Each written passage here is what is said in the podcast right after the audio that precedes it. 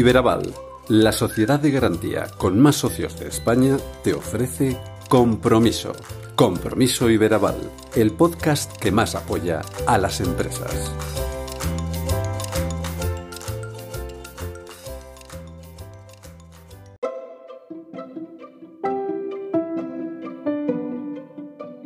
Bienvenidos a un nuevo episodio de Compromiso Iberaval. En esta ocasión con un formato diferente. Sí, porque hemos querido aprovechar la interesante jornada celebrada el pasado 23 de marzo en el Hotel Melia Castilla de Madrid bajo el título Financiación público-privada, mucho más que respaldo a las pymes en los peores momentos de la crisis, para acercar dos puntos de vista que habitualmente no se suelen confrontar, al menos en público. No hablamos del yin y el yang, aunque siempre recurrimos a toda clase de antítesis para tejer argumentos. Sin embargo, en esta jornada en la que contamos con la participación de representantes económicos de Castilla y León, Madrid y La Rioja, así como con destacados empresarios de la Comunidad de Madrid, pudimos acercarnos a los problemas habituales a los que se enfrentan las compañías, las pymes, los autónomos que constituyen esa sangre de la actividad económica, pero también a las soluciones aportadas por las administraciones en un periodo especialmente complicado en nuestras vidas. Por fortuna, hoy las circunstancias son muy diferentes. Si bien han sido tres años de sobresaltos, los dos primeros por los efectos gigantescos que tuvo el COVID en la salud y la economía, y los últimos 12 meses por la incidencia que está teniendo la guerra de Ucrania, que ha superado los 400 días de vigencia. Te acercamos en este podcast algunas de las reflexiones más interesantes de esta jornada que si no pudiste seguir, tienes en nuestro canal de YouTube y te desgranamos aquí. ¿Nos acompañas?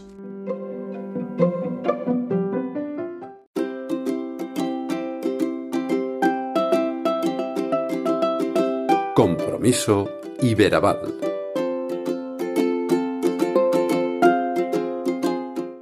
Comenzamos con las reflexiones que lanzaron los empresarios allí presentes, los empresarios que participaron en la mesa redonda dispuesta. Javier Goyeneche de Coalf, Inés Juste de Grupo Juste y Jorge Llobet de Ransés District hablaron de las dificultades que tienen en el acceso a financiación y también de sus problemas en el día a día. Escuchamos lo que reflexionaban.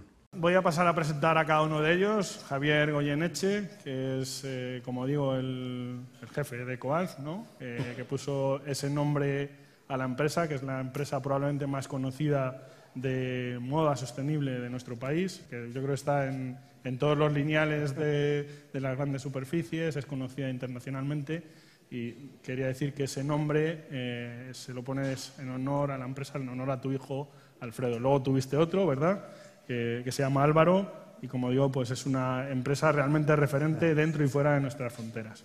Muchas gracias. Jorge Ransés, a Jorge creo que le, tenemos que dar dobles gracias por venir porque está convaleciente de, una pequeña intervención. O sea que muchísimas gracias de verdad por venir. Jorge es el propietario de, uno de, los, eh, de una de las empresas de hostelería más relevantes de, de aquí de Madrid. Eh, he dicho el de aquí de Madrid, aunque no soy de aquí de Madrid, pero, pero lo he tenido que decir. Como digo, es una empresa que combina gastronomía, eventos y lifestyle en el centro de Madrid y yo les recomiendo que, que vayan a visitarla porque sus diferentes establecimientos porque siempre merece la pena. ¿no? E Inés Juste, eh, Jorge Llobet, además, hay que decir que es Jorge Llobet, pero como todo el mundo te conoce como Jorge Ransés, pues así te vamos a llamar y así lo hemos puesto además en el título. ¿no? E Inés Juste, que es eh, presidenta del centenario Grupo Farmacéutico Juste, con sede en Coslada. Ella es miembro de cuarta generación dentro de la empresa, algo nada fácil, como ella misma supongo que nos, que nos contará. Y aparte de ser merecedora de numerosísimos premios, es actualmente la vicepresidenta de la Fundación CB. Como decía, muchas gracias por, por venir a esta mesa, que espero que no sea de tortura, espero con, con todos mis ánimos que no sea así. Y un poco por romper el hielo, eh, vamos a hablar de lo que tiene que ver eh, esta jornada, que es la financiación, ¿no? Y la vamos a ver desde, la otra, desde el otro punto de vista, desde la parte empresarial, ¿no? Porque es precisamente la financiación un caballo de batalla para todas las empresas. Y aquí tenemos tres tipos de empresas, yo creo que totalmente diferentes. Entonces, por seguir un orden y, y por dar también un poco la, la, palabra a Inés, pues primero habla Inés, luego Jorge y luego Javier, si os parece. Inés, adelante. Bueno, muchísimas gracias y, a César, que nos conocemos del mundo de empresa familiar. Eh, muchísimas gracias por invitarme a esta jornada y por, y por conocer dos sectores que, tan interesantes y tan complementarios. La financiación, ¿no? Buena pregunta, ¿no?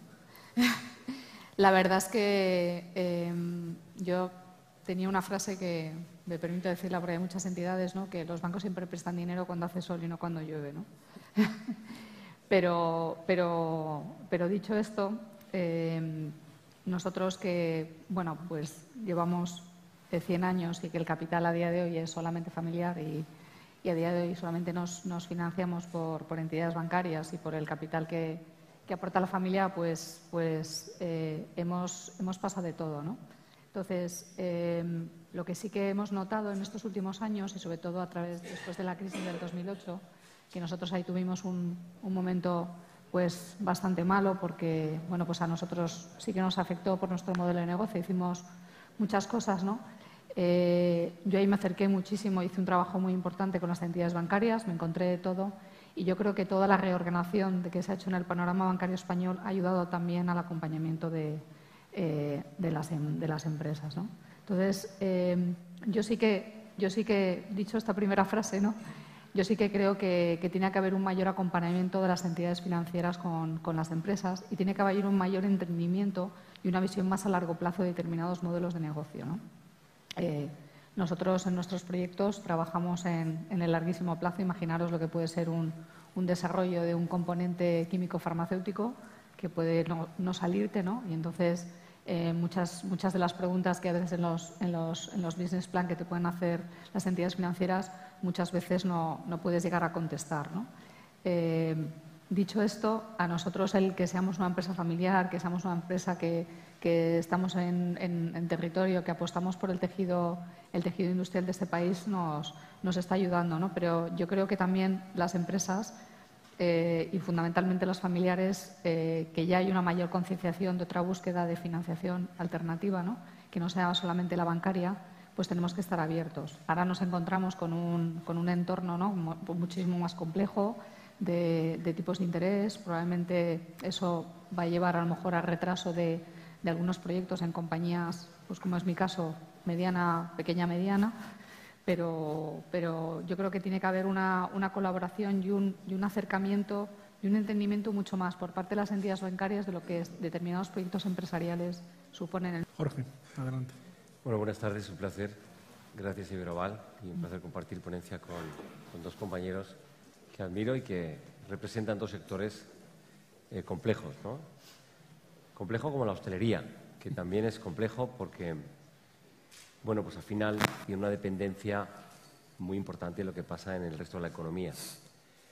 Y la financiación es algo, algo realmente difícil en nuestro sector, ¿no? porque al final, eh, con el paso del tiempo, nosotros llevamos 28 años haciendo empresa, pues hemos entendido cómo funciona el sistema. ¿no? Y estamos muy agradecidos porque realmente somos una empresa familiar y no habríamos llegado hasta aquí si no hubiera sido gracias a la financiación bancaria en términos generales. ¿no? Pero, pero claro, entender cómo funciona el sistema bancario cuando estás empezando, donde, donde el sistema bancario te pide primero que tú demuestres una serie de cosas y después empezamos a hablar de confianza.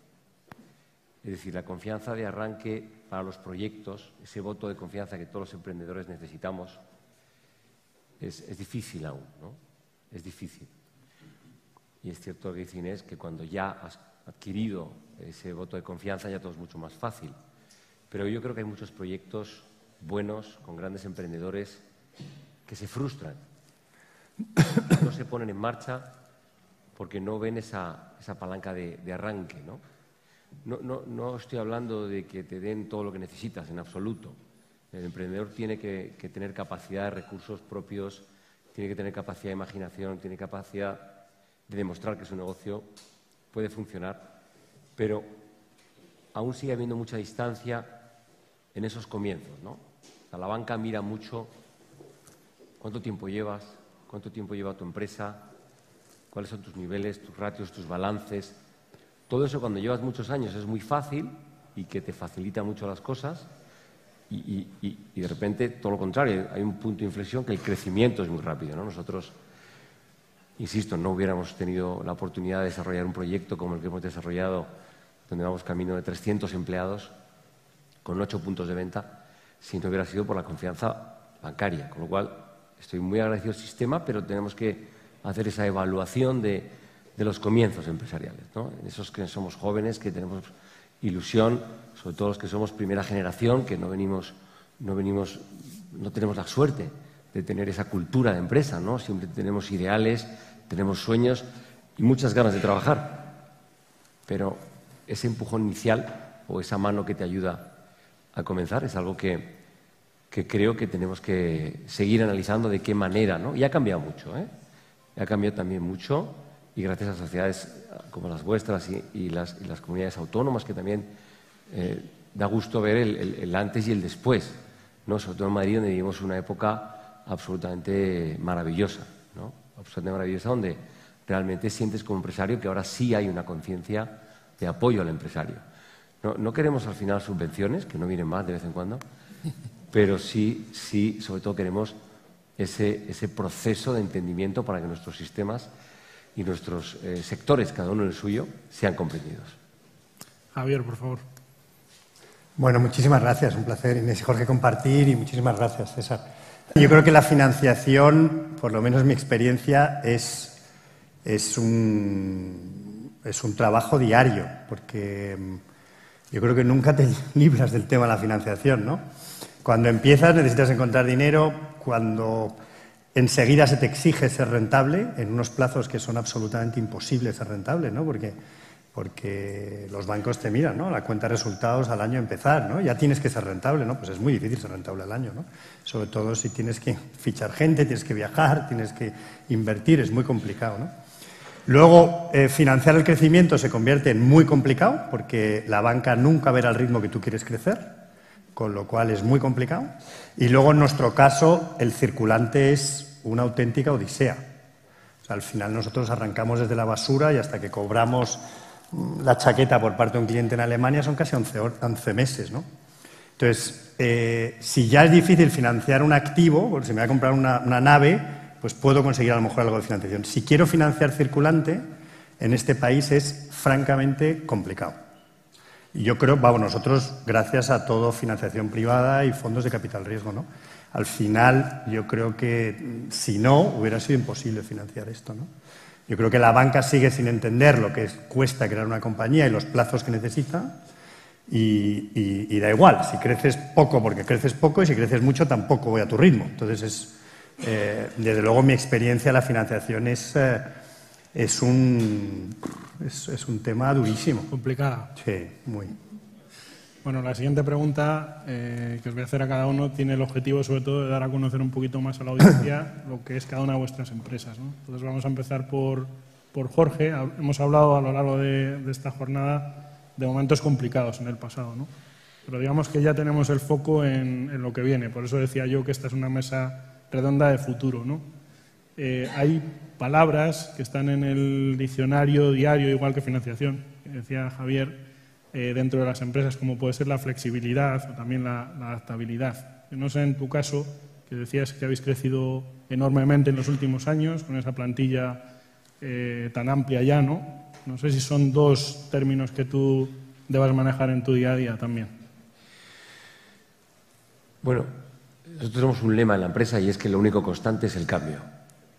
Y eso, eso lo repetimos mucho porque todos hemos vivido tiempos de cambio eh, muy bruscos. Pero cuando interiorizas ese proceso de cambio y lo llevas al mundo empresarial, necesitas ser flexible, necesitas adaptarte y necesitas, bueno, pues eh, entender que las cosas son como son y no como te gustaría.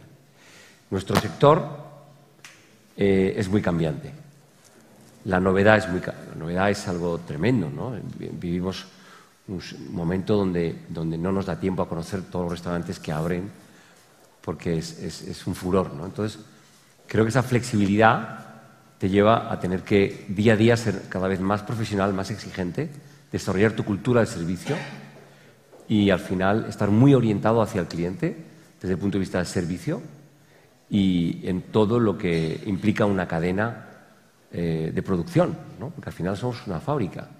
producto que entra, producto que guardamos, producto que transformamos y donde ahora la palabra experiencia está en todo el mundo. ¿no? Todo tiene que tener experiencia, con lo cual al final ese, cambio se ha, acelerado mucho, se ha generado unos ritmos de, adaptación y, o te adaptas o el cliente ya no te elige. Con lo cual este, este, es, un, este es, un, punto fundamental donde tenemos que, que seguir trabajando, pero la hostelería ha pasado de ser rígida los modelos eran muy rígidos a ser constantemente evolutiva. Con lo cual, la flexibilidad se ha convertido en algo fundamental. Javier, otra expresión también muy presente en vuestro día a día es eh, la sostenibilidad. ¿no? Se habla muchísimo ahora de fondos europeos, o sea, de dos años a esta parte, pero ha existido siempre. ¿no? Y vosotros sois un buen ejemplo. ¿no? Vosotros eh, tenéis un catálogo, decías tú que 11 meses desde que una, prensa, una prenda perdón, eh, comienza su proceso de fabricación hasta que llega al cliente.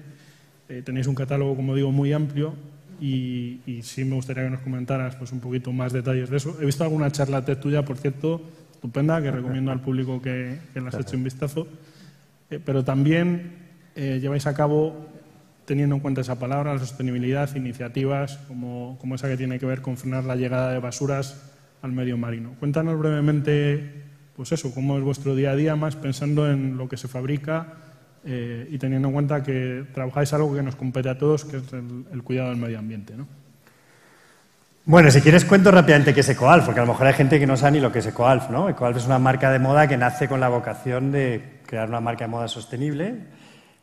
Pensamos que lo más sostenible es no seguir utilizando recursos naturales del planeta, y por lo tanto el reciclaje era una opción si éramos capaces de crear esa nueva generación de productos reciclados con la misma calidad, el mismo diseño que los mejores no reciclados. Y ha sido un proceso que arranca en el 2009, un proceso muy complicado porque no existían tejidos reciclados chulos y con componente muy pequeño. ¿no? A partir de entonces, pues hemos desarrollado creo que más de 600 tejidos reciclando botellas de plástico, redes de pesca, los restos del café, del algodón, de la lana, del cashmere, etc. Y, bueno, pues es, es, una compañía que nace con un propósito muy claro, ¿no? y de ahí pues es algo que no, salirnos. ¿no?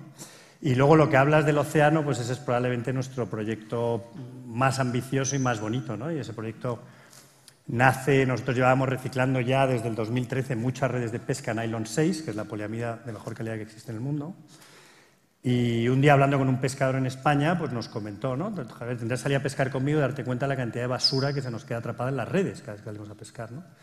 Total, que salí a pescar con él y, la verdad que me quedé asustado, ¿no? Cada vez que levantan las redes, desgraciadamente mezclado con el pescado, hay mucha basura, ¿no? Y mm, volví a Madrid y decidí empezar este proyecto, Upcycling the Oceans. Convencimos a tres pescadores de Villajoyosa para que nos dejaran poner un pequeño contenedor en el barco y esa basura que se les queda atrapada, en vez de volver a tirar al mar, pues la bajaran a tierra y nosotros la recogeríamos y reciclaríamos. Eh, llevamos sacadas más de 1.400 toneladas del fondo del mar eh, trabajamos con 6.800 pescadores del Mediterráneo, son casi, casi 4.000 y pico en España, estamos en 18 puertos en Grecia, 17 en Francia y en Italia. Y el 68% de toda la basura que sacamos del mar vuelve al sistema.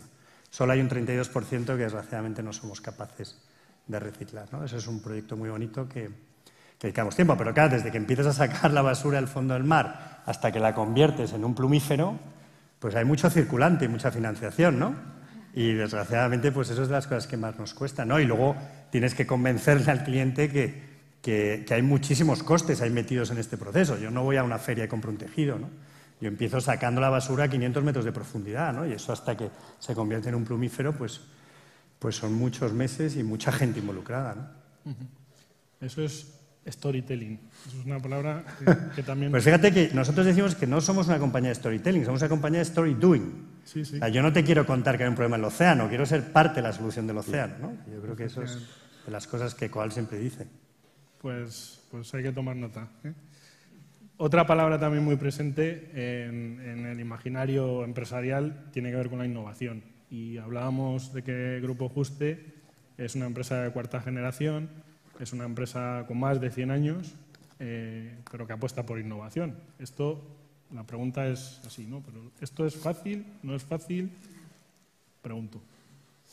Sí, bueno, nuestro claim, nosotros cambiamos el claim hace unos años y hicimos un logo nuevo y nuestro claim es salud, nos dedicamos al mundo de la salud e innovación desde 1922. O sea, que no nos olvidemos de nuestras raíces y no nos olvidemos nunca de dónde venimos, ¿no? que venimos de, de la nada. ¿no? Y que realmente eh, el, seguir, bueno, pues, pues algo significa, ¿no? que hacemos las cosas con, calidad, que la calidad es una cosa tan importante en nuestro mundo, porque nosotros fabricamos. Ah, que no funciona, ¿no? Nosotros fabricamos productos que, que no sé si se oye, así, ¿no? Que se inyectan en sangre, ¿no? Eh, ayer estaba en un, en un evento, eh, yo soy socia y fui presidenta de la Asociación de Empresa Familiar de la Comunidad de Madrid, que es una asociación que es muy potente, y estábamos en un evento que dábamos bastantes, dábamos unas menciones, algún premio, y, uno que había sido expresidente, que es un empresario muy conocido, al salir, eh, que además es un hombre que habla muy claro, dice, hay dos tipos, según yo, hay dos tipos de empresas, las que innovan y las que mueren. O sea que si no innovas, eh, en nuestro caso además, dedicándonos a lo que nos dedicamos, si no innovas, eh, mueres. Nosotros, eh, desafortunadamente, no podemos hacer la I grande, que sería la investigación básica, ¿no? que eso necesitas unos, unos medios financieros potentísimos que no tenemos. Nosotros hacemos una D muy grande y una I pequeñita lo más grande posible. Y la innovación, evidentemente, forma parte del ADN de nuestra compañía.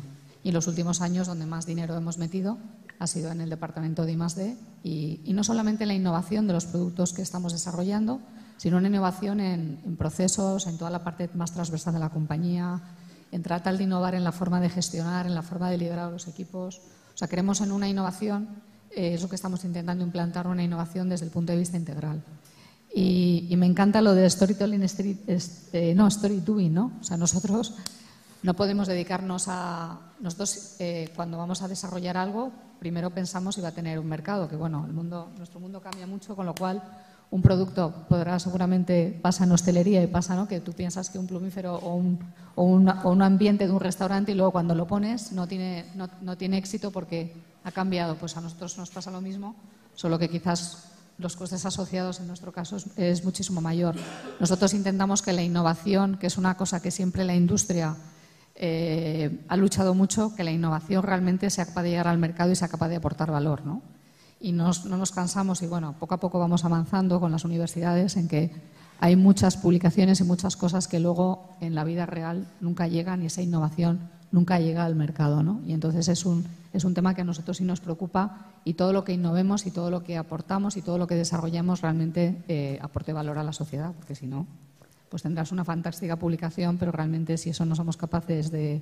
Y eso yo creo que es un, yo creo que es un tema que, es un reto también para, ya de paso, para, la empresa española, sobre todo en nuestro sector. El título de esta jornada, ya lo han visto todos ustedes, eh, aborda la colaboración público-privada. Nuestro presidente César Pombián eh, lo decía claramente, es un activo muy potente a la hora de eficientar, es un verbo que no debería utilizar, pero eficientar eh, los recursos públicos de cara a impulsar a las empresas, ¿no?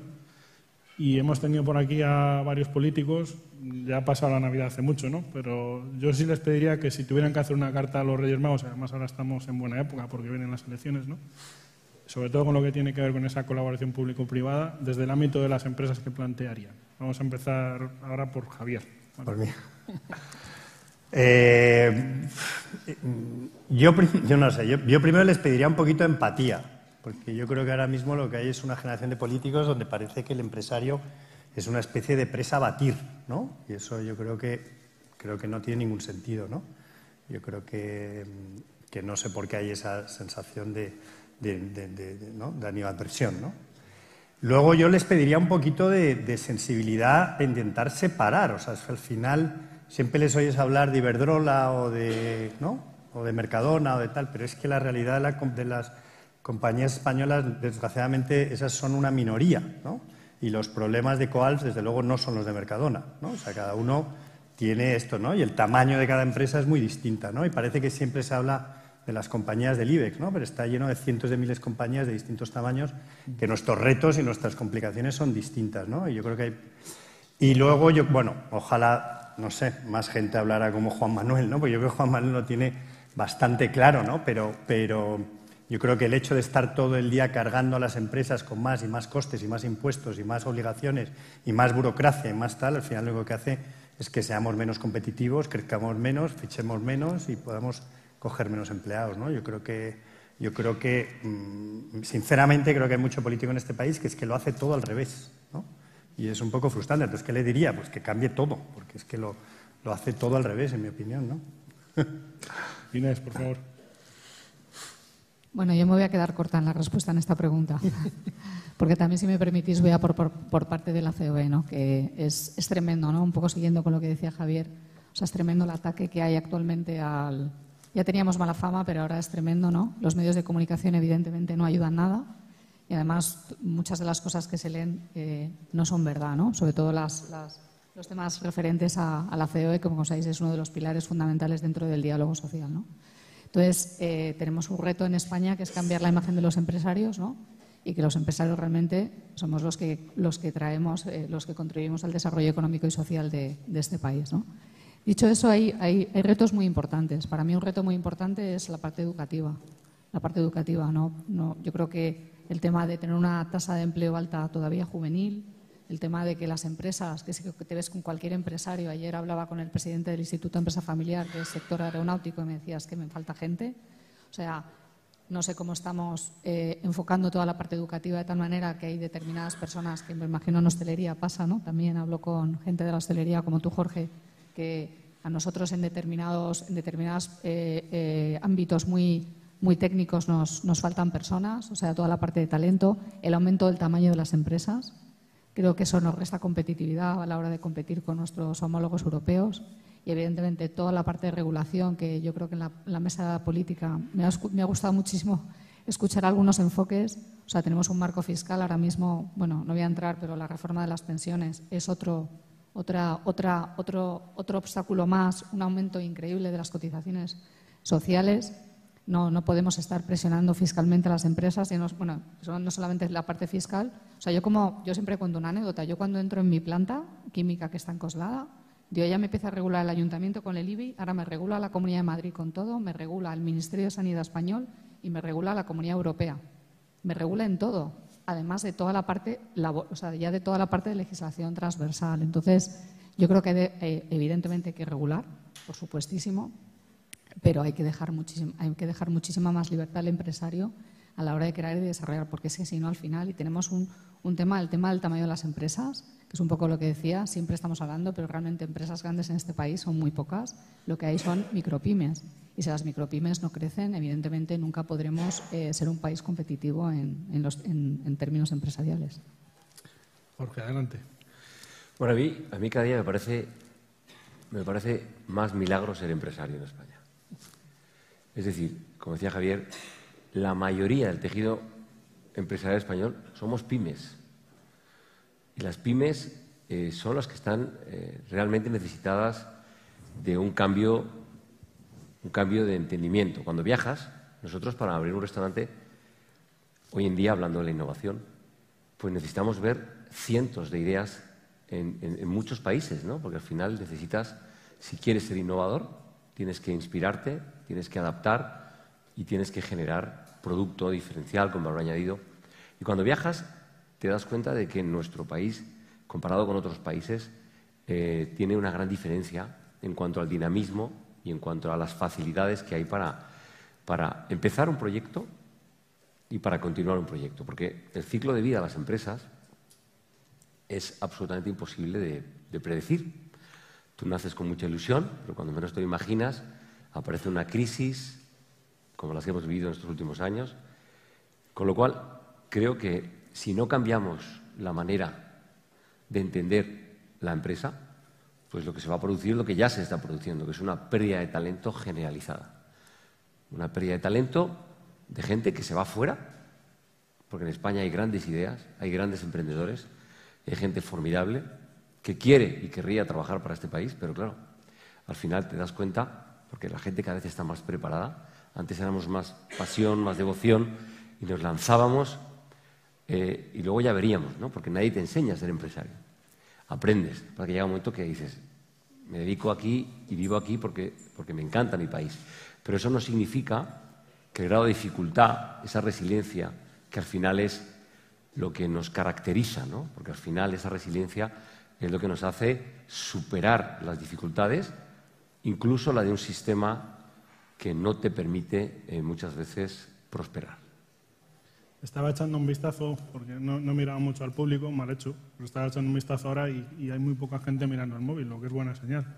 Así que voy a haceros otra pregunta más, pero me tenéis que contestar brevemente porque le tenemos que dar paso a, al concejal de Economía, Miguel Ángel Redondo, que está esperando en primera fila, como mandan los cánones. Perdón, pero no quiero dejar de subrayar que esto que genéricamente es un problema con respecto no está ocurriendo en la Comunidad de Madrid. Estoy totalmente de acuerdo con lo que ha dicho. Es decir, hay realmente un cambio, no seamos solo genéricos, también concretos. La Comunidad de Madrid está haciendo un giro fundamental y está llenándonos de, de ilusión para que todo este esfuerzo y este riesgo tenga sentido. Gracias, Jorge. Pues para plantear esa última pregunta, brevemente, ¿vale? La, la contestamos. En el caso de, de, Inés hay un tópico. Eh, Inés ha conseguido, como decíamos al principio, numerosísimos premios, numerosísimos, eh, a lo largo de su carrera profesional. Y en España seguimos aludiendo a ese dicho americano, que también es un estándar, ¿no? Que quien no se ha arruinado alguna vez, pues eh, nunca va a triunfar, ¿no? Yo no sé si en vuestro caso, teniendo en cuenta, en cuenta esa larga historia, ese largo periplo de, de vuestra empresa, os consideráis la antítesis a esto, porque no nos habéis arruinado todavía y, y esperemos que no ocurra, ¿no? Bueno, nosotros en 100 años hemos pasado de, de, de todo. todo. ¿no? O sea, desde una guerra civil, ¿no? Que mi, que mi abuelo tuvo que, ¿no? Que, que te cuentan, cuentan historias de que los vendedores guardaban sus, sus, los coches que tenían en ese momento en graneros y cortar la compañía. En el año 42 se constituyó sociedad anónima, no tenían dinero y tuvieron que empeñar algunas joyas. O sea que y yo, y yo que aterricé en la compañía en el, aterricé, nunca mejor dicho, en el 2001, me encontré con una crisis en el 2008 que para mí la desconocía, yo creo que bastante más joven, con lo que soy ahora, y tuve que enfrentarme a una renovación del, del modelo de negocio con una deuda muy, muy, abultada, con unos bancos que no entendían para nada el modelo de negocio. O sea que los premios vinieron después. Eh, muchos de los premios me los dan a mí porque soy la cara visible de la compañía, pero los premios son de la compañía. Y el primero que me lo dio la Caixa, que hay una persona aquí de la Caixa, a Mujer Empresaria del Año, eh, pues la verdad es que me hizo ilusión porque sí que puso en valor ¿no? el esfuerzo que realmente, que lo decían ellos, lo decía Jorge, digo yo, yo siempre digo que el ser empresario en este país se ha convertido en una profesión de alto riesgo, ¿no? Y, y, que hay que estar un poco loco para seguir y poder y, y levantarte cada día. Y, o sea que, por supuesto, y además eh, yo creo que en los momentos de crisis, de cambio, que yo creo que ahora son, bueno, no de crisis, de cambio y constantes, es donde más se aprende, ¿no? Y yo le digo, bueno, mis hijos son un poco, son adolescentes, pero siempre les digo que, gestionar en la abundancia es muy fácil, que yo gestionar la abundancia creo que no he gestionado nunca, pero que gestionar en la escasez, ¿no? De medios y de personas y de, es, lo más, es lo más difícil y ahí es donde se demuestra el verdadero liderazgo y con el mantenimiento también de los valores que yo creo que por lo que estoy compartiendo con ellos es, es lo más importante ¿no? en las compañías. Jorge, en tu caso, eh, os invito también a que echéis un vistazo las, eh, las publicaciones que hay sobre Jorge, porque son súper interesantes. En, Internet hay de todo, ¿no? Pero Jorge eh, es más de la doctrina que dice que nada enseña más que perderlo todo, ¿no?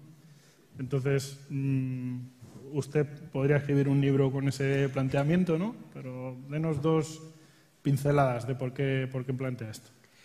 Yo creo que cuando decides ser empresario eh, no eres consciente de que te puedes arruinar, de que puede ocurrir, ¿no? porque la ilusión te desborda, la confianza en tus ideas, lo barajas como una posibilidad, pero realmente crees que eso a ti no te va a pasar. ¿no? Y arruinarse, al final, pues forma parte de nuestra profesión. Y no se trata de haber tomado decisiones buenas o malas, porque puedes tomar las mejores decisiones y arruinarte porque te pilla una crisis, o malas, que a lo mejor es parte del proceso para aprender. Yo sí me he arruinado completamente. En estos 28 años hubo un momento, más o menos en el 2009, la crisis, habíamos hecho una inversión muy alta y pasó todo lo que podía pasar.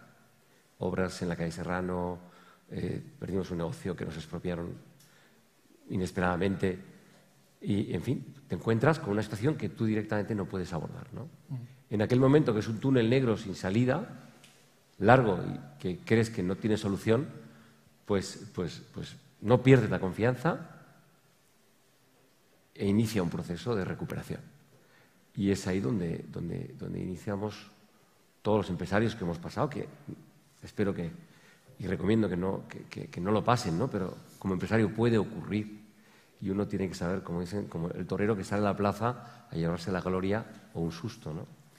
Pues yo sí he pasado y es un proceso realmente eh, importante de crecimiento como empresario, ¿no? Donde, tomas nuevas medidas para el futuro, donde el riesgo lo ves de otra manera y donde tu espíritu y cómo ves los acontecimientos son diferentes. Creo que cuando te ocurre, y no tiene que ser muy grave, con que sea parcial es suficiente, pero sentir el riesgo del empresario creo que tiene connotaciones positivas y te ayuda a crecer de una manera importante. Gracias, Jorge. Javier, ya para cerrar esta mesa, luego pedir el aplauso, o sea, ir preparando ya, calentando, ¿no? Eh, Jorge, vosotros os ceñís a eso también tan nombrado en los últimos años, que es la economía circular, ¿no? Y a pesar de, de ser algo muy concreto, ¿no? un modelo de negocio muy concreto. Eh, es una marca premium y ha conseguido, eh, tú vas a decir que no, porque ya voy viendo que eres demasiado modesto, ¿no? pero habéis conseguido un posicionamiento muy potente en los últimos años y sois una marca de éxito, como digo, a pesar de ser eh, premium. ¿Cómo se logra esto? bueno, yo quería añadir una cosa justo antes, un poco en relación con lo que ha dicho Inés y con lo que ha dicho Jorge, ¿no? Y Inés lo ha dicho antes muy bien con el tema de la educación y Jorge lo acaba de decir de otra forma, ¿no? Y es que es verdad que yo creo que los colegios nos preparan muy bien para el éxito y muy mal para el fracaso. ¿No? Yo creo que nadie te cuenta ¿no? que las cosas te pueden ir mal. ¿no? Y eso tiene que ver mucho con la educación, ¿no? que hay una parte que falta educación empresarial y que te preparen para cuando las cosas no te vayan bien. ¿no? Y, eso, eh, yo creo que es una cosa que, pues, que esto pues, lo podemos vivir perfectamente. Y la economía circular, bueno, es que para nosotros, claro, nuestra filosofía está en utilizar recursos naturales del planeta, ¿no? y por lo tanto la economía circular está en nuestro ADN, ¿no? Y, esto es una cosa que, es, eh, que es muy complicado porque para toda la compañía, o sea, ser circular hoy en día es muy, muy, muy difícil, ¿no? Eh, nosotros ya este año en la colección el 94% de nuestros, de nuestros productos son monomaterial, que es el requisito previo para poder ser circular, ¿no? Desgraciadamente, el 99% de las prendas que llegan a vertedero no son monomaterial. Y por lo tanto, eso es un problema, porque Ecoalf en sí no puede ponerse a reciclar todas las prendas solo. Esto es como si quisiera solo reciclar sus botellas una embotelladora, ¿no? Esto tiene que ser un tema de industria. Ahora, cuando tú quieres ser monomaterial, tienes muchísimas limitaciones, ¿no? En texturas, en tejidos, o sea, para los equipos es muy complicado, ¿no? Entonces, pero bueno, nosotros pensamos que esta es la única forma, ¿no? Llegar a, esto, ¿no? Mira, se había publicado ahora hace unos meses, ¿no? La mayor compañía de algodón del mundo quemando 4.800 hectáreas de bosque en Etiopía para plantar algodón. O sea, estamos quemando los bosques para plantar algodón, para hacer camisetas de 5 euros que van a terminar en vertedero en un 70% en menos de dos años, ¿no? Y cada camiseta se lleva 2.800 litros de agua. Pues esto no es posible. No va a haber suficientes bosques, no va a haber suficientes vertederos y, sobre todo, es que al final eh, es un sistema que es que nos va a llevar a, una destrucción total. ¿no? Entonces, nosotros pensamos que la circularidad va a ser una obligación. Sí, sobre todo si vamos a ser dos billones de habitantes más en 2050. ¿no? Esto hay un límite, ¿no? Acabamos, creo que no hay nadie mirando el móvil, o sea que yo creo que como tenéis las manos libres, venga, aplaudir. Muchas gracias.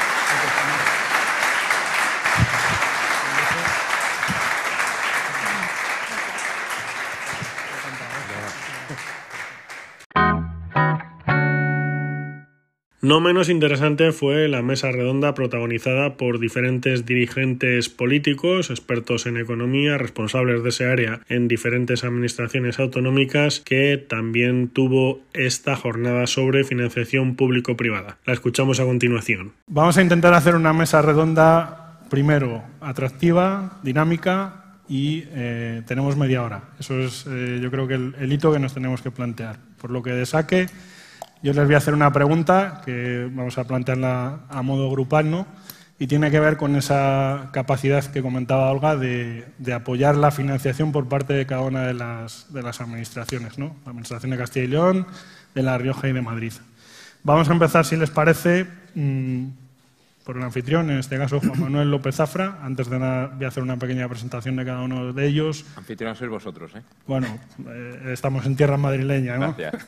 Juan Manuel López Zafra, que también lo indicaba anteriormente Olga, eh, viene en representación de Javier Fernández Lasqueti, que tiene un compromiso con los eh, madrileños en este momento, tiene que atender a una PNL en la Asamblea de Madrid. Eh, Juan Manuel tiene una amplia experiencia, tanto en el ámbito privado como en el público. Y, bueno, y además aborda un tema que está muy de moda en los últimos tiempos, que es la, la analítica. Y yo no voy a hablar del chat GPT, yo no sé ustedes, a lo mejor usted nos puede dar una clave en ese sentido, ¿no? No es el día. Pero quizá nos podría resolver muchas dudas hoy, ¿eh? José Ángel La Calzada es el consejero de Desarrollo Autonómico de La Rioja, es un enamorado de su tierra. Basta que le escuchen hablar en todos los programas de radio que se tercien sobre turismo, porque entiendo que es una de las áreas que, que tiene en su consejería y desde que, desde que es responsable de ese cargo pues está apoyando mucho la, la labor de Iberaval. Y Carlos Fernández Carriedo, Car- Carlos le conozco desde hace muchísimos años. Carlos, esto lo he mirado en, la Wikipedia, creo que el 15 de junio cumples 25 años en dos periodos diferentes en el Consejo de Gobierno de la, Junta de Castilla y León. No está nada mal, ¿no? Carlos, aparte de, ser una persona muy dispuesta, pues tiene fama de buen negociador, pero no vamos a negociar lo de ser dinámicos, ¿vale? Vamos a ir, vamos a ir a la respuesta ágil. Y ahora ya sí les planteo esa pregunta como decía, eh, grupal que tiene que ver con el ámbito de la, de la financiación. Entonces, vamos a empe- empezar por Juan Manuel, como decía, cómo está apoyando en este momento, dos minutos tenemos, ¿eh? ¿Cómo está apoyando en este momento la Comunidad de Madrid a las empresas en la financiación? Muchas gracias, Chema. Muchas gracias a todos por, la asistencia. Bien, eh, eh, en Madrid nos apoyamos en, tres pilares fundamentales y además, sin haber hablado con, vosotros, eh, me gusta que- que hayamos visto puntos comunes, como no puede ser de otra manera. Primer lugar, una, eh, tratamos de ayudar eh, estorbando poco, punto uno, eso es aparte.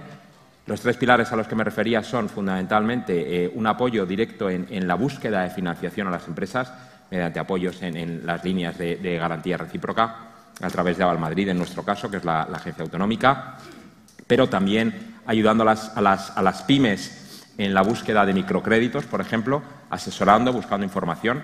El segundo pilar sería el acompañamiento a las empresas en su crecimiento. Y ahí tenemos dos ejemplos muy, muy, muy significativos que son, por un lado, la ventanilla única de internacionalización, que apoya a las, sobre, a las grandes no les hace falta, pero a las pymes, sin duda, y a las muy pequeñas empresas en su eh, etapa de crecimiento internacional, mediante una asesoría muy profesional, eh, sin coste para ellas o con un coste mínimo, que lo que hace precisamente es tratar de posicionarlas a empresas pequeñas, a startups en mercados internacionales. Y del mismo modo tenemos una empresa de captación de empresas internacionales para Madrid. Madrid es ahora mismo, desde hace 10 años, más del 60% de la inversión extranjera en, España. El último año han sido 200, eh, 18.255 millones de, dola- de euros eh, los que han llegado a Madrid y buscamos eh, empresas extranjeras que quieran venir mediante nuestra oficina de Investing Madrid. Por tanto, ese segundo, el segundo pilar sería el del acompañamiento. Y el tercero tiene mucho que ver con, lo que habéis comentado, es eh, un apoyo indirecto, pero que para mí es el más importante de todos, que es la lucha contra la hiperregulación y contra eh, el exceso de burocracia y al mismo tiempo por el aumento de la competencia, una lucha a favor del aumento de la competencia. Y ahí tenemos una línea clara, que es la denominada línea abierta contra la hiperregulación, en la que en los dos años, ahora los hemos cumplido lo hemos celebrado, hemos, aligerado más de 200 normas eh, de todo tipo y el 75% está ya hecho, el 25% está en trámite. Ha requerido un 31, más de un 30% de, de- normas con rango de ley de, de modificación. Eh, esa línea abierta contra la hiperregulación, que es una línea estratégica, y luego la ley de mercado abierto, que es la que permite precisamente que cualquier empresa, cualquier empresario de cualquier lugar de España, da igual el tamaño que ya tenga una licencia, pueda competir con esa licencia en Madrid con un reconocimiento automático, pero no tiene que pasar por, una, por un sitio donde le digamos que se lo reconocemos, está garantizado. Y eso precisamente es eh, la garantía, desde nuestro punto de vista, de un crecimiento sano de las pymes, porque van a encontrar una competencia sana en, otras, en otras empresas de otras comunidades autónomas y ese es uno de los apoyos para nosotros fundamentales. El coste para el, para el, para el contribuyente, para el taxpayer y, por tanto, un apoyo eh, realmente sano para, la competitividad. Carlos. Pues somos conscientes que la financiación es una de las cosas que más está en este momento preocupando a las empresas en un contexto de tipos de interés alto, de inflación también alta y dificultad de acceso a las materias primas. No es lo único que nos piden las empresas, porque en Castilla y León procuramos tener una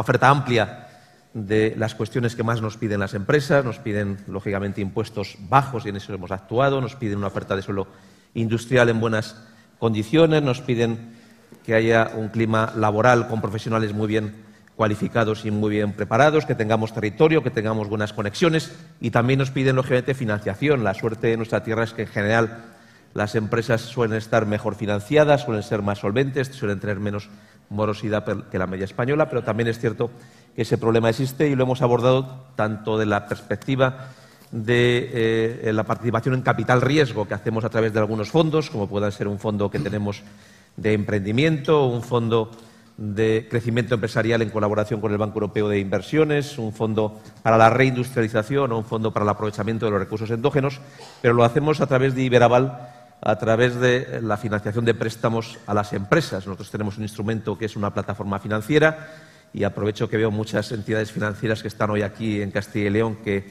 colaboran con nosotros todos los días y su papel es importante para canalizar esa financiación a través de las empresas y lo hacemos a través de Iberaval que por un lado nos permite que se ofrezcan garantías a empresas que tendrían dificultades de obtener crédito en el mercado y por otra parte nos permite disponer de unos tipos de interés que nosotros apoyamos financieramente para su reducción y también para el acceso al crédito. Esto es más importante que nunca.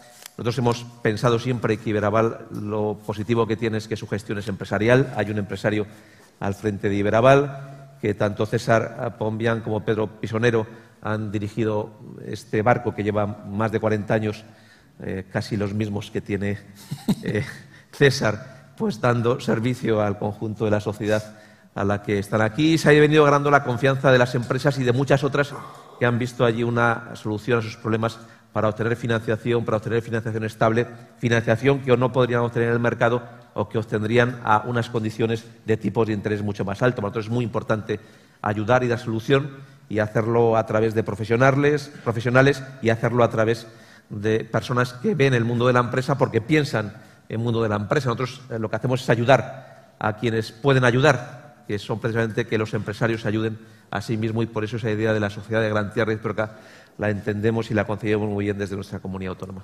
José Ángel, por favor.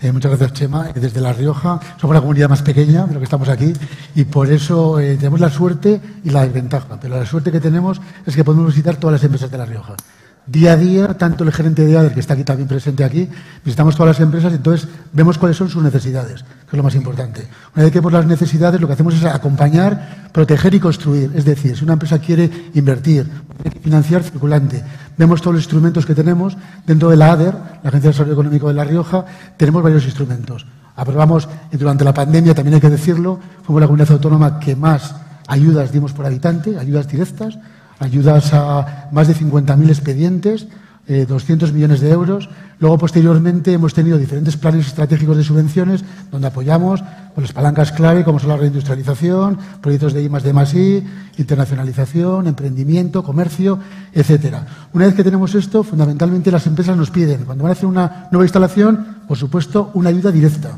un 20%, 35%, que hemos incluso incrementado el presupuesto, el porcentaje con fondos europeos, y luego llega la financiación. Ya quiero tengo que agradecer a Iberaval el apoyo que presta a la Comunidad Autónoma de La Rioja y al tejido productivo, porque es cierto que si financiamos o subvencionamos el 20%, el 80% restante muchas empresas tienen que financiar. Y ahí el apoyo tan importante de Iberaval en los últimos años, más de 2.000 operaciones, 2.000 actuaciones, con 140 millones de euros de financiación.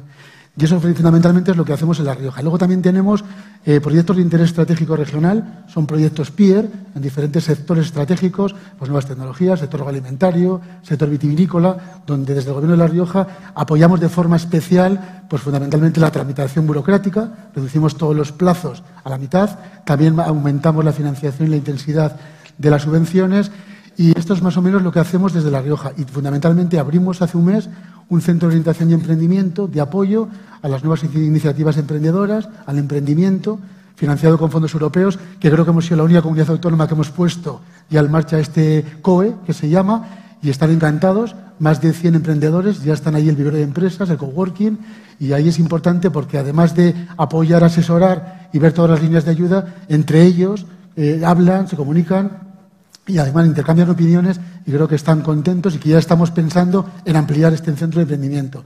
En definitiva, creo que es importante lo que has comentado antes, la colaboración público-privada, porque al principio creo, en este entorno, económico donde hay tanta incertidumbre y tanto riesgo, es fundamental que el riesgo lo sumamos todos, tanto las administraciones públicas como la sociedad de garantía recíproca, como las entidades financieras, por eso es fundamental entrar dinero público a las empresas y, por supuesto, financiación del sector privado. Carlos Fernández Carriera, además de ser consejero de Economía y Hacienda de la Junta de Castellón, es el consejero portavoz. O sea, esta mañana, como todos los jueves, pues habrá tenido que, dar respuesta a los periodistas, que yo no sé si, en fin, somos amigos, enemigos, eso es ya otra historia, ¿no? Pero si hay una cuestión que le voy a plantear a él, con su permiso, pero que podría hacer a cualquiera de los tres. Tiene que ver con esa palabra tan manida en los últimos tres años probablemente, que es la incertidumbre, ¿no? Yo pensaba que sería el año pasado la palabra más escuchada del, año fue otra. Y además esa incertidumbre este año, este inicio de año, pues viene con las pilas cargadas. ¿no? Tenemos esa caída de, bancos en Estados Unidos. La incertidumbre no deja de echar eh, piedras en la mochila. Carlos, no sé qué, qué, expectativas tenemos ante todo esto. Ese rollo que te he saltado al principio tiene que ver con que esta pregunta te la podían hacer cualquier rueda de prensa posterior al Consejo de Gobierno. Bueno, la incertidumbre no es algo nuevo en la economía, ¿no?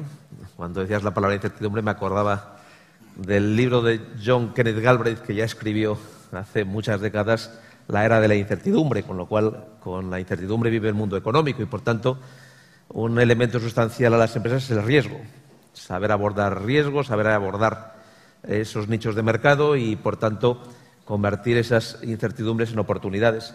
Una de las cosas positivas que tiene Iberaval, tal y como yo le veo, es que es capaz de tener la flexibilidad suficiente para adaptarse a las circunstancias y, por tanto, esa capacidad de adaptación a los cambios es esencial. Efectivamente, vivimos momentos de muchas dificultades, pero, como bien ha explicado César Pombian, nada más abordar el reto de la pandemia y las circunstancias relacionadas con el confinamiento, y Braval tuvo la visibilidad suficiente para darse cuenta de cuál era el reto que había que plantear y cambió algunas de las líneas de ayudas, construyó otras para ofrecérselo a las empresas. Desde el primer momento nos ofreció esa colaboración y nosotros pudimos colaborar y hacerlo no solamente bien, sino también muy rápido y de forma muy ágil para que esto llegara a los empresarios, multiplicando la cantidad que, allí pusimos en aquel momento para que llegara a las empresas, que era imprescindible porque muchas, lógicamente, vieron mermar su cifra de negocio de una forma muy, muy rápida. ¿no? Por tanto, Aquí lo relevante no es el nivel de incertidumbre que tenemos, que siempre es muy alto y ahora está asociado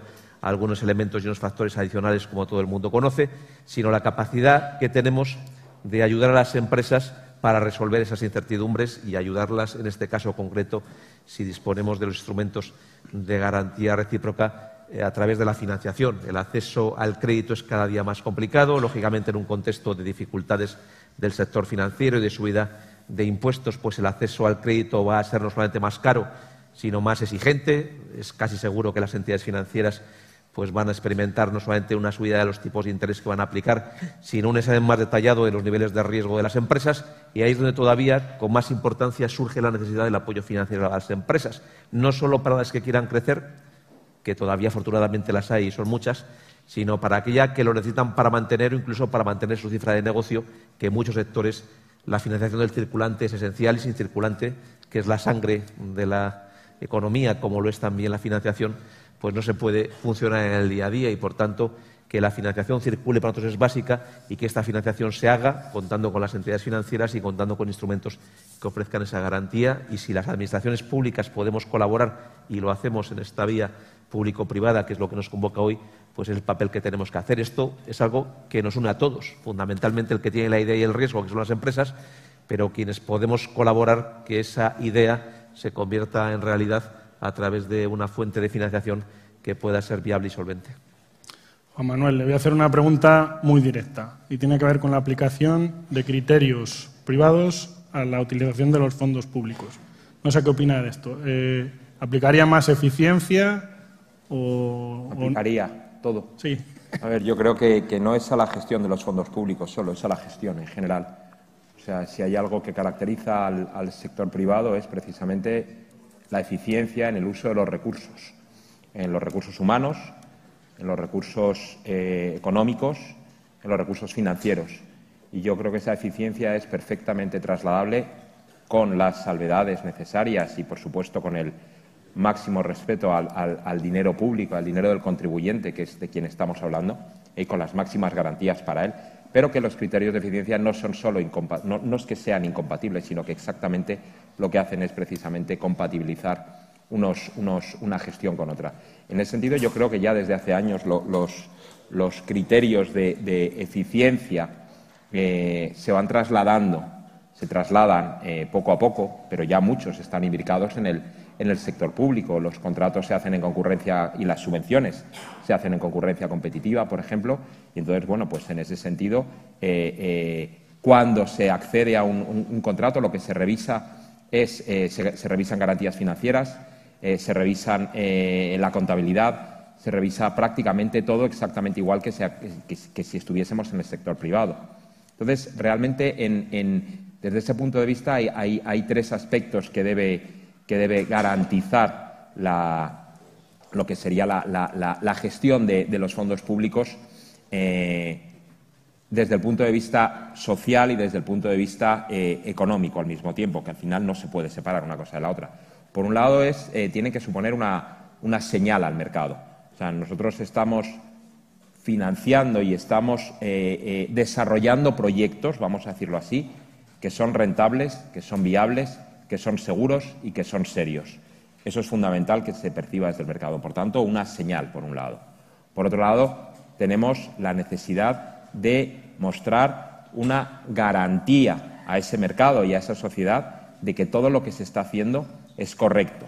¿eh? Y por último, es necesario que haya una, eh, además de esa señal y esa garantía, que haya unos plazos ¿eh? que se correspondan con la realidad. No podemos en la gestión de los fondos públicos, eh, excedernos en las garantías que se están. Siempre se puede decir que las garantías nunca son suficientes, y en parte es cierto, pero eso lo que no puede hacer es que se retrasen indefinidamente los proyectos. Los proyectos tienen que tener un timing, como lo tienen en el sector privado, y aunque la necesidad de garantía por parte del sector público pueda ser mayor y deba ser mayor, porque es garantía, vuelvo a decirlo, para el dinero del contribuyente, es necesario que los plazos sean acordes con la realidad empresarial, no pueden ser excesivos. Vamos a, ustedes todos tienen multitud de planes, de estrategias, de programas, ¿no? Pero en La Rioja vamos a hablar eh, con José Ángel La Calzada de un reciente plan que ha puesto en marcha un plan estratégico de subvenciones. Además aborda La Rioja, por si no lo saben, por lo menos en el caso de la actividad de Iberaval, es una de las eh, regiones con mayor peso de la industria, ¿no? Precisamente ese es uno de los ámbitos en los que ustedes han puesto la lupa, ¿no? Con ese plan de, subvenciones, ¿qué es lo que plantean? Sí, efectivamente. Desde el Gobierno de La Rioja teníamos muy claro que la apuesta prioritaria era la reindustrialización. Somos la comunidad autónoma de La Rioja, somos la segunda comunidad más industrializada de España, nuestro peso en el Producto Interior Bruto. Primero es Navarra, luego es La Rioja y luego es el País Vasco. Teníamos claro una apuesta fuerte por la industria. Eh, teníamos un problema, después de 24 años de un anterior gobierno, teníamos claro que teníamos que apostar por el suelo industrial. Teníamos eh, suelo industrial que estaba inutilizado en varias ciudades de La Rioja, Calahorra, El Faro y otras en el Sequero, que teníamos unos polígonos que parecían un desierto, un erial, porque faltaba energía eléctrica después de 10 años, faltaba un acceso a los polígonos. Todo lo que hemos hecho es solucionar estas deficiencias, llegando a un convenio de colaboración con el Gobierno de España a través de SEPES, y además de solucionar estos problemas que ya tienen los polígonos, todas las instalaciones necesarias para que sea un polígono, un parque empresarial eficiente y correcto para la instalación de las empresas, pues era importante también el precio del suelo. Y también conveníamos con el Ministerio de Transportes de que sea un precio competitivo. Teníamos el efecto frontera, que estamos en La Rioja, que estamos ahí, País Vasco y Navarra, entonces teníamos un problema con estas dos comunidades autónomas. Entonces hemos puesto y hemos conseguido un precio de 35 euros metro cuadrado para que sea competitivo y para que ya las empresas no se vayan de La Rioja a Navarra y País Vasco, que era solo cruzar 5 kilómetros, el Ebro, y ya están en La Rioja. Están instalando en La Rioja y esta es la apuesta fuerte por el Gobierno de La Rioja que lo hemos conseguido gracias a la colaboración del Gobierno de España. Y, por supuesto, una vez que hemos conseguido ya tener el suelo industrial disponible para las empresas, pues ahora tenemos planes estratégicos de subvenciones para apoyar a las iniciativas empresariales, que es lo que estamos trabajando. Por ejemplo, una iniciativa, una colaboración público-privada importante ha sido la instalación de una empresa, la antigua tabacalera, que teníamos en La Rioja, de un centro logístico intermodal, que ha sido una colaboración donde el Gobierno de La Rioja incluso somos accionistas, hemos colaborado, eso es la mayor implicación de un gobierno, implicar, meter dinero en esta instalación centro logístico. Tenemos el puerto de Barcelona y Bilbao, lo tenemos ya Puerto Seco en La Rioja, el transporte de ferrocarril y además sé también que Iberaval ha hecho la financiación de la parte correspondiente a esta empresa y por eso es la apuesta del Gobierno de La Rioja. La apuesta por la industria, la industria en el sector logístico, industria en el sector del envase y el embalaje, en Calahorra, Vamos a instalar un Centro Nacional de Tecnologías del Envase, un sector potente en el sector agroalimentario, sector vitivinícola, como todos conocéis, los vinos de Rioja. Por tanto, es la apuesta fuerte del Gobierno. ¿Y esto qué hace? Además, sabemos que la industria crea y genera eh, puestos de, empleo de calidad, además eh, bien remunerados. Es, mm, hay que defender todo, el turismo, pero el sector industrial es el sector que mejor paga y que mejor eh, profesionales tenemos. Por tanto, la apuesta del Gobierno de La Rioja, vemos que está funcionando muy bien, pues en datos de producción industrial, de cifra nacional de negocios, el tema de empleo. También estamos aquí tres comunidades autónomas que tenemos los empleos más bajos de España. Esto es gracias pues, a la actuación de los gobiernos autonómicos, lo que estamos haciendo en este momento. Carlos Fernández Carrio es, una enciclopedia, eh, es como una calculadora humana, entonces eh, hemos hablado en este tiempo bastante de, la pandemia, ya casi no nos acordamos, ¿no? Ya, por ejemplo, la gente que ha venido en tren desde Valladolid o desde otras partes de, Castilla y León ya no tiene que llevar la mascarilla, ya nos damos esos abrazos que decía Olga, ¿no? Pero han sido años complicadetes, ¿eh? Han sido años en los que ahora echamos la vista atrás y Digo lo de la calculadora porque le voy a preguntar alguna cifra. Es decir, eh, ha habido un apoyo a las empresas, yo creo que no ha existido antes. En Castilla y León lo hemos vivido muy de cerca. Eh, entiendo que en las otras comunidades autónomas, obviamente, también. Pero podemos hacer una pequeña ronda, si, os parece, de, cómo se ha apoyado a las empresas, que por eso estamos aquí, ¿no?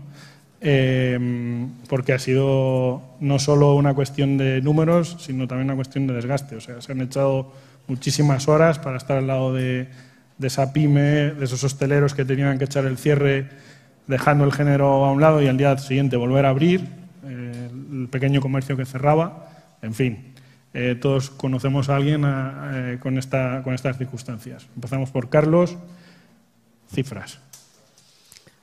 Pues casi las cifras lo de menos, porque el principal mérito es de las empresas, vuelvo a insistir en ello, pensar que somos las administraciones los que lideramos son las empresas las que lo han pasado peor y las que todavía muchas siguen con estas eh, eh, cicatrices. Nosotros teníamos que crear las condiciones, hicimos tres bajadas sucesivas de impuestos en nuestra comunidad autónoma, comenzando por la eliminación del impuesto de sucesiones y donaciones que hicimos en el año 21, bajando el IRPF para todos los contribuyentes el año pasado y habiendo hecho este año 23 nuevas bajadas en el IRPF que benefician a otros muchos ciudadanos de nuestra comunidad autónoma. Pero también lo que nos pedían las empresas es quizá lo que le podemos ofrecer. Este suelo empresarial en buenas condiciones, territorio, capacidad de acceso al autoconsumo energético en estas circunstancias, profesionales muy bien preparados, servicios públicos de la máxima eh, calidad y, por supuesto, el acceso a la financiación. Nosotros pensamos que el mecanismo a través de Iberaval fue muy positivo por esta flexibilidad y adaptabilidad que tuvo. Pusimos desde la Junta de Castilla y León 100 millones de euros que, como bien ha dicho César Pombián, pues servido para multiplicar la cantidad de créditos que las empresas han podido ofrecer, pero nos gustó mucho esa capacidad de adaptación desde el principio, porque no se trataba solo de sacar una línea global, sino pensar en que quizá el sector de hostelería tenía sus dificultades específicas y había una línea concreta para el sector de la hostelería, el sector del comercio también pasó otra serie de problemas concretos y específicos y había una línea específica para el sector del comercio e incluso a medida que las circunstancias iban eh, cambiando, pues también estas líneas se iban adaptando. Quiero recordar que en un momento concreto, cuando se planteó la posibilidad de que las gasolineras tuvieran que adelantar aquellos 20 céntimos de rebaja del carburante que echaban el conjunto de los ciudadanos, nosotros ideamos aquella línea de ayuda porque muchas gasolineras del mundo rural, que a lo mejor no tenían la capacidad de tener una relación con una compañía de bandera, pues tenían que adelantar estas cantidades que supondrían un agobio para ellas. Muchas hubieran tenido que cerrar y a través de Ibraval accedieron a muy buenas condiciones a estas circunstancias. O cuando ya vino este momento de dificultad de acceso al crédito, saquemos una línea de crédito con vosotros a tipo de interés cero, que todavía estamos ahí a disposición de que se pueda usar y esto ha sido muy positivo. En, el último, en los dos últimos consejos de gobierno, creo que fue el mes de septiembre, inyectamos otros 8 millones adicionales en tres líneas fundamentales que nos parecen vitales en este momento y que son nuevas, añadidas a todo lo que teníamos. En primer lugar, esa capacidad de adaptación a las circunstancias del crédito, las empresas que tienen que renovar estos créditos y que tienen dificultades de que las entidades financieras les ofrezcan las garantías o los tipos de interés son extremadamente altos y pueden acudir. Son muchas las empresas que nunca habían tenido relación con Iberval que ahora encuentran en Iberval una solución. Tenemos otra línea específica vinculada a la sostenibilidad, al ahorro energético y al autoconsumo energético que nuestra comunidad, que es una comunidad que es líder en producción de energías renovables y tenemos territorio para seguir extendiendo este autoconsumo energético, pues es vital y esa línea de eficiencia energética también es muy importante. Y una última que tiene que ver con la digitalización de las empresas y la compañía, también que se va a poner o la habéis puesto ya en práctica de manera inmediata. Por tanto, me parece a mí que más importante que ir poniendo mucho dinero es adaptar eh, con los sectores a los que llegamos y irnos asociando a sus necesidades. La es una comunidad que tiene un peso muy relevante en, en muchos sectores productivos, es líder dentro de España en el sector del automóvil, en el turismo de interior, en el ámbito de las energías renovables, eh, es una referencia también en muchos ámbitos de la industria agroalimentaria, del sector aeronáutico y otros que están en continuo crecimiento. Y no todos son iguales y muchos de ellos necesitan eh, cuestiones distintas de apoyos o de singularidades y que se sepa adaptar esa necesidad y esa demanda a la realidad de cómo se diseña la convocatoria es un mérito del diálogo continuo que mm, todos los días nos abrís nuevas puertas y nuevas ideas y nosotros hacemos quizá lo que es más fácil. Por eso cuando decís cuánto habéis puesto, para nosotros ojalá se pudiera poner todavía mucho más porque es señal de que habría muchos proyectos viables muchos proyectos que tienen vuestro informe favorable y muchos proyectos a los que podemos ayudar que serviría para seguir creciendo y para seguir creando puestos de trabajo y para seguir bajando nuestra tasa de paro en Castilla y León, que en el último dato de la encuesta de población activa nos situó como la tercera comunidad autónoma de España con la tasa de paro más baja de todo el ámbito nacional. Mm. José Ángel, un poco incidiendo en este apartado, desde La Rioja se puso en marcha un plan de reactivación económica con resultados positivos yo no me voy a preguntar por cifras ya. Yo le dejo que me dé argumentos. Bueno, pues en plan de reactivación, ya ni me acuerdo de todos los planes que ideamos en la época de pandemia tan complicada. Plan de reactivación, plan de rescate, plan de emergencia, el Real, Decreto del Gobierno de España, que además fue la comunidad autónoma que cuando hubo en su día el, el problema, el conflicto entre las comunidades, qué cenaes entran, fuimos la comunidad que metimos todos los cenaes para no tener ninguna dificultad con ninguna empresa, todos los cenades pudieron entrar. Por eso fuimos la comunidad autónoma que mejor ejecutó, creo que junto a Madrid, fue la comunidad autónoma que mejor ejecutó el Real Decreto del Gobierno de España porque abrimos a todos los cenades. Y luego hemos aprobado otros eh, planes pues también en sectores, sectores ya diferenciados, sector del transporte, creo que fuimos junto a Baleares, cuando el aumento del precio del carburante, las únicas comunidades autónomas que complementamos las ayudas del Gobierno de España, luego también el sector del ocio nocturno, de la hostelería, las gasolineras, como dice también Carlos, ideamos un préstamo interés cero, pagábamos, eh, ellos no pagaban el tipo de interés, lo ponía la Agencia de Desarrollo Económico de La Rioja, en definitiva, tantos planes que ya al final ya no nos acordamos, pero pusimos a disposición del sector productivo unos 200 millones de euros en ayudas directas para salvar la economía de ese momento. Como he dicho anteriormente, fue la comunidad autónoma por habitante que más ayudas pusimos. Pero ¿esto qué hizo?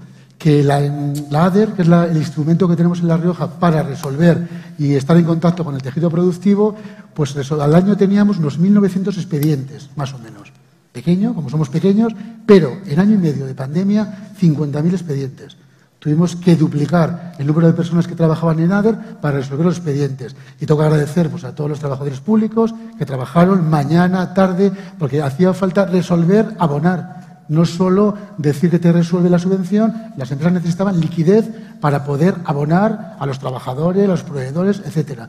Por lo tanto, creo que estamos orgullosos, tanto de La Rioja como el resto de comunidades, porque trabajamos de forma coordinada y, por supuesto, tuvimos la colaboración público-privada con vosotros, Iberaval, que estuvisteis en todo momento apoyándonos. Se hacía, tuvimos un problema con el sector vitivinícola, veo a Pedro, nos apoyasteis también en el sector eh, con préstamos en el sector del turismo, también con tipos de interés bajos. Por lo tanto, creo que entre todos salvamos la economía y ahora estamos en un momento, creo, de optimismo, pero somos realistas, donde hay un crecimiento importante en la economía, gracias a lo que se hizo y gracias también a la reactivación y los nuevos planes que estamos poniendo sobre la mesa.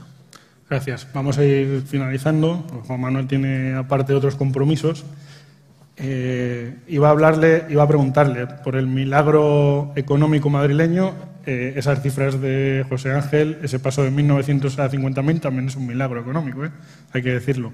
Pero volviendo al, asunto en cuestión, eh, ustedes sí han hecho una encendida defensa del sector empresarial en Madrid, es una de uno de los leitmotiv, digamos, del área económica del, gobierno de, de, Ayuso, ¿no? no sé si echan falta que ciertos ámbitos también hagan esa encendida defensa. Eh, no sé si con ese típico tópico de el empresario crea empleo y riqueza, mm, no sé cómo lo ve usted, porque ustedes sí que lo hacen, pero nos echan en falta ese reconocimiento, sobre todo por lo que llevamos a las espaldas. Es que no es un tópico, es una realidad. O sea, lo que tiene que hacer el, desde nuestro punto de vista, y es que evidentemente es opinable, pero desde nuestro punto de vista, eh, lo que tiene que hacer el, Estado, y somos Estado las comunidades autónomas, es eh, facilitar en el sentido de estorbar lo menos posible, es la segunda vez que lo digo, eh, crear las circunstancias para que las empresas se puedan desarrollar y para eso no trabajar exclusivamente desde el ámbito público y considerar que sabemos lo que hay que hacer. Nosotros tenemos una colaboración muy estrecha con la Cámara de Comercio en Madrid, por ejemplo, con las asociaciones empresariales. Eh, tenemos, por supuesto, eh, colaboración con Iberaval, tenemos también nuestra propia, eh, nuestra propia sociedad de garantía recíproca a través de Aval Madrid. Y lo que hacemos muchas veces, por no decir casi siempre, es preguntar. El milagro económico madrileño no es tal, es, es simplemente aplicar políticas ortodoxas desde el punto de vista económico, con poca intervención la menor intervención posible del sector público eh, y al mismo tiempo garantizando una serie de servicios públicos que tienen que ser de calidad. Entonces, para eso es necesaria una financiación vía impuestos, eso está claro. ¿Y cómo es posible que nosotros que llevamos 19 años bajando impuestos, que hemos dejado en ese sentido, hemos dejado en el bolsillo de los madrileños cerca de 70.000 millones de euros en esos 19 años, que el impuesto de patrimonio, el A, el auténtico, el autonómico, no existe, está bonificado al 100% en la Comunidad de Madrid, aunque luego el Gobierno de España nos ha colocado el que llamamos impuesto de patrimonio B eh, y que nos causa, nos va a causar un perjuicio a nosotros como madrileños, no como, como Gobierno autonómico, que evidentemente también, porque dejarán de venir empresas, dejarán de venir personas.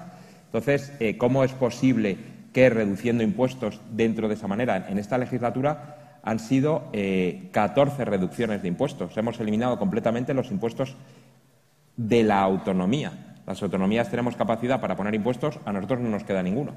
Entonces, eh, lo que hacemos con eso es generar actividad económica y no reducir la capacidad de financiación vía impuestos y al mismo tiempo generar empleo. Generar, pero no nosotros, que lo generen los empresarios que nos acompañan hoy. Y creemos que es la mejor forma de actuar. Por eso no hablamos, no, a mí desde luego no me gusta. Yo entiendo que es, que es, que es muy, de, muy, muy de titulares de prensa hablar del milagro económico madrileño Milagro económico fue el de Irlanda, que tenía una renta per cápita que era como la de España hace 40 años y hoy es como la de Luxemburgo. ¿eh? Eso sí ha sido un milagro económico, pero de nuevo basado en la ortodoxia.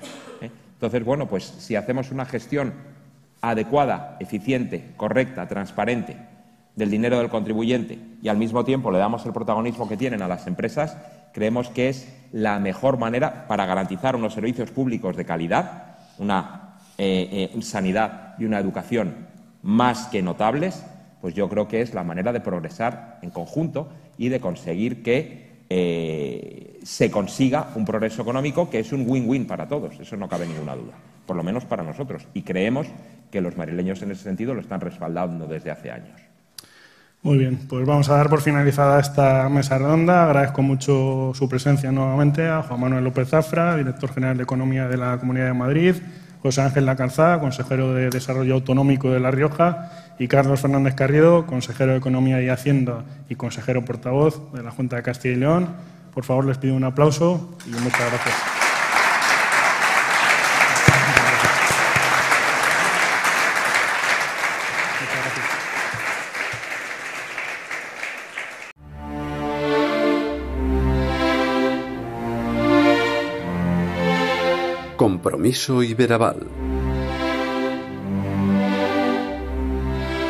También intervino el presidente de César Pombián, quien quiso dar la bienvenida en esta jornada celebrada en el centro de Madrid, que contó con la asistencia de diferentes socios, autoridades y también entidades financieras presentes en la capital de España y en esa comunidad autónoma. 2019, vaya año para hacerme cargo de cualquier cosa que no fuera una casa, sinceramente. Pero bueno, empecemos. Buenas tardes a todos. El título de esta jornada, como podéis saber, no es elegido al azar, ni mucho menos. Para mí, la colaboración público-privada, mucho más que el apoyo a empresas en los peores momentos de la crisis, busca reconocer el papel de dos universos paralelos, pero diferentes, el de las instituciones y el de las empresas. Pero se preguntarán, ¿por qué Iberaval, como bien decía Olga, la sociedad de garantía con mayor actividad de toda España, propone llevar a cabo este encuentro? Fundamentalmente porque tenemos que contar lo que es la colaboración público-privada antes de que otros cuenten una cosa diferente. Y porque realmente creemos que esta colaboración público-privada da frutos adecuados para la sociedad en su conjunto. Creo, sinceramente, que cada sector aporta lo que hace mejor. Por un lado, las administraciones, con sus recursos, y además con su amplia visión social. Y por otra parte, las empresas. ¿Qué deciros de las empresas? Que luchan o luchamos cada día por salir adelante, que pisamos el terreno y que estamos al tanto de nuestras necesidades y las de nuestros clientes. Y es hora de colaborar más, muchísimo más, sobre todo porque entre ambas hay un amplísimo campo para mejora y que esto repercuta en la sociedad en la que estamos.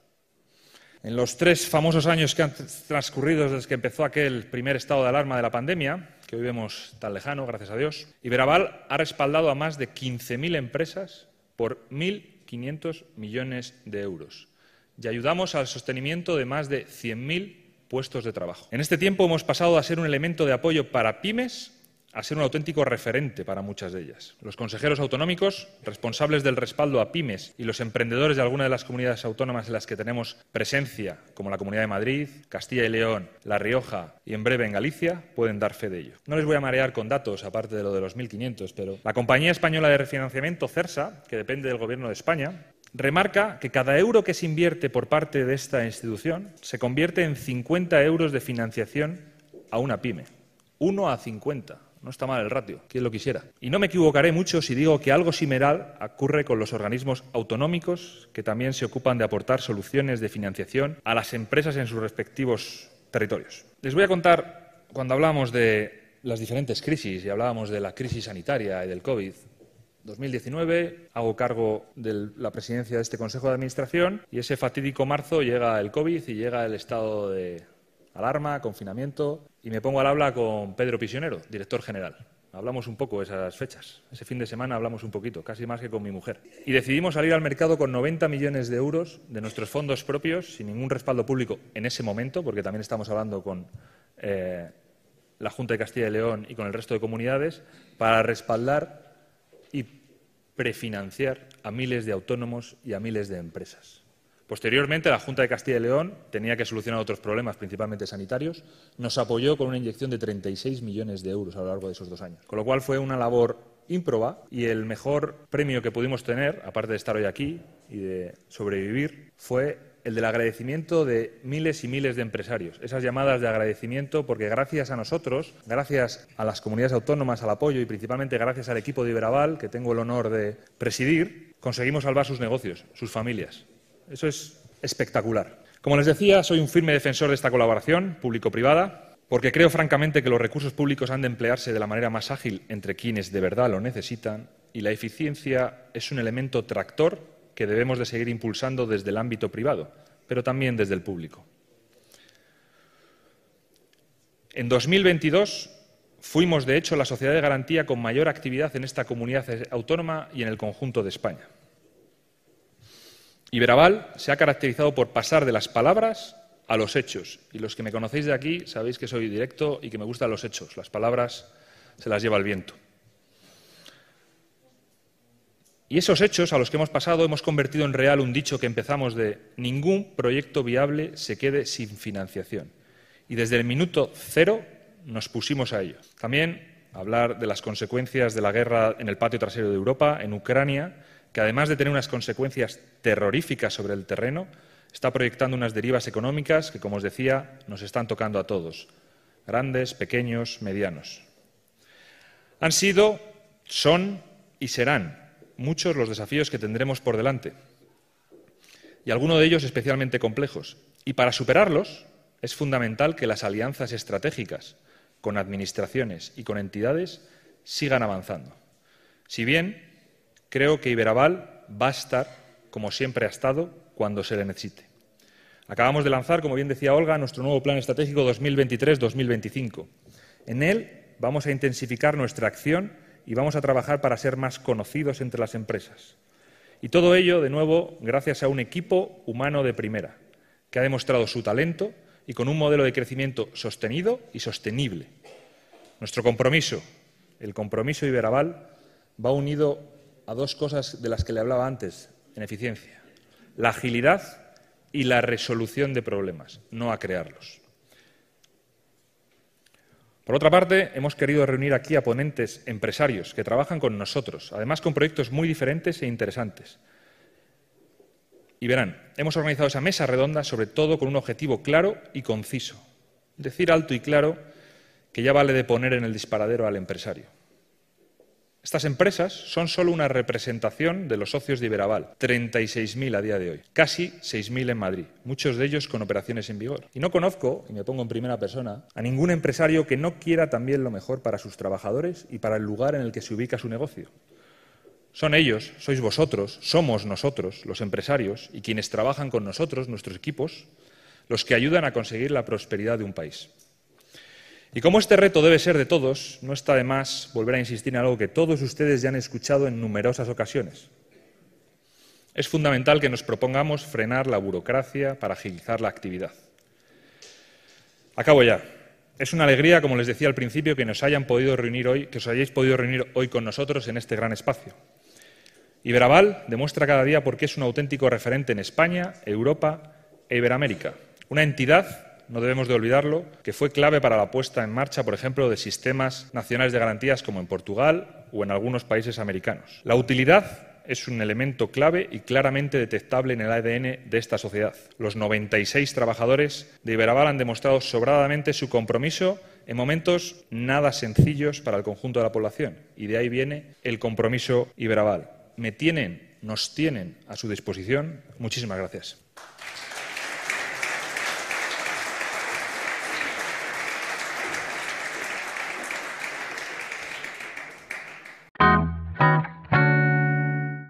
Quien puso el cierre fue el concejal delegado de Economía del Ayuntamiento de Madrid, Miguel Ángel Redondo, a quien escuchamos a continuación.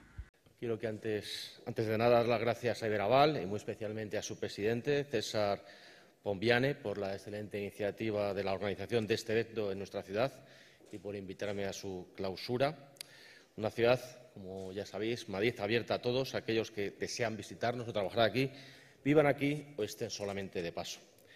Además, quiero dar un saludo y todo mi agradecimiento a los representantes de otras administraciones territoriales que han participado en este evento y, muy en particular, a los consejeros de Castilla y León, Carlos Fernández Carriedo, de La Rioja, José Ángel La Calzada, y al director general de Economía de la Comunidad de Madrid, Manuel López Zafra, así como a los representantes de los grupos empresariales que han participado en las diferentes mesas redondas.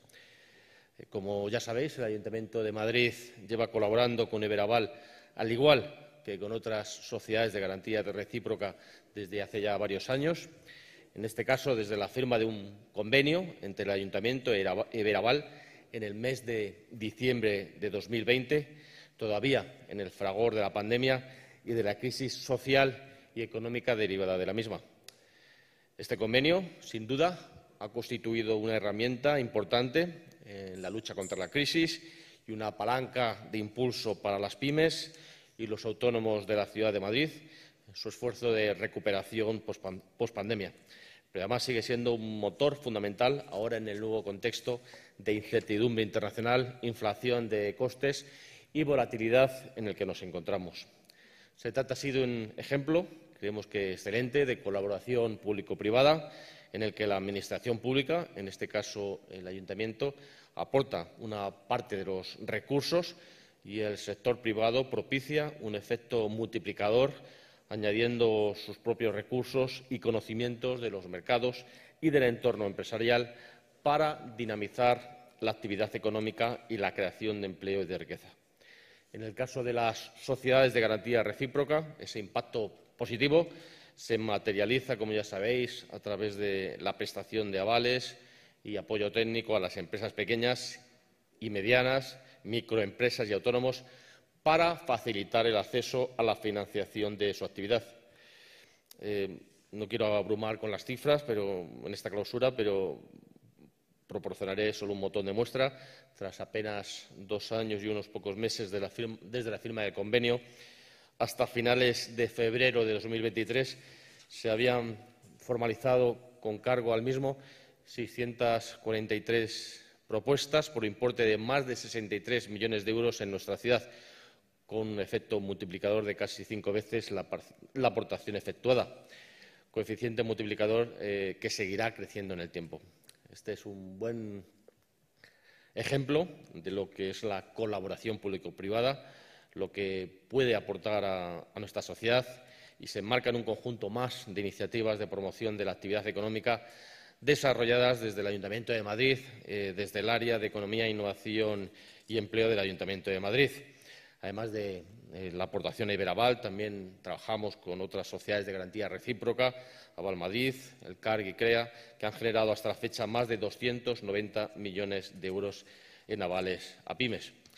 Han hablado representantes políticos, representantes eh, del sector empresarial, del cual estamos muy orgullosos y de luego que en el Ayuntamiento de Madrid hablaban de eh, Jorge Ramsés, decir que durante la pandemia desde el Ayuntamiento se bonificó la, tasa de terrazas al 100% durante, durante dos años, se crearon esas terrazas CUBIS, esas ampliaciones de terrazas que, según la Asociación Hostelera de Madrid, supuso salvar 6.000 puestos de trabajo.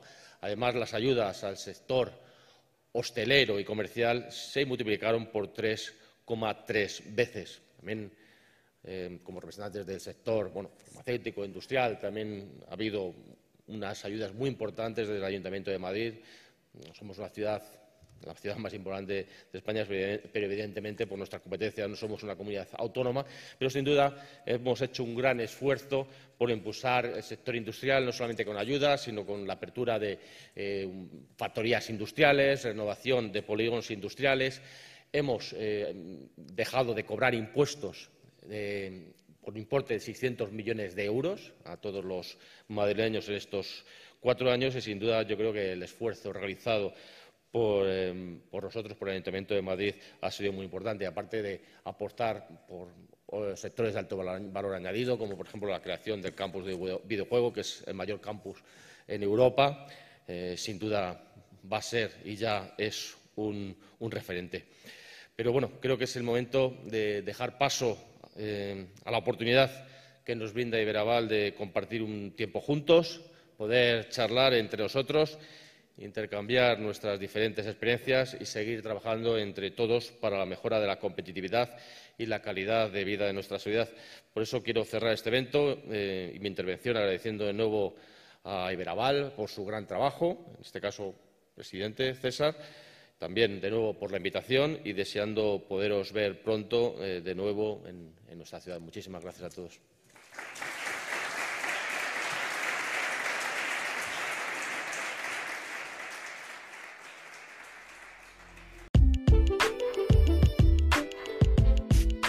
Compromiso.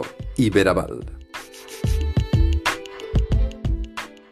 Y hasta aquí el podcast Compromiso Iberaval en esta edición del mes de abril de 2023, en la que, como habéis podido ver, hemos eh, abordado un contenido especial centrado básicamente en esa jornada que tuvo lugar en Madrid el 23 de marzo y que será la primera de otras muchas. La jornada centrada en la colaboración público-privada tuvo presentes a diferentes autoridades y también a empresarios de renombre en ese territorio, en la Comunidad de Madrid.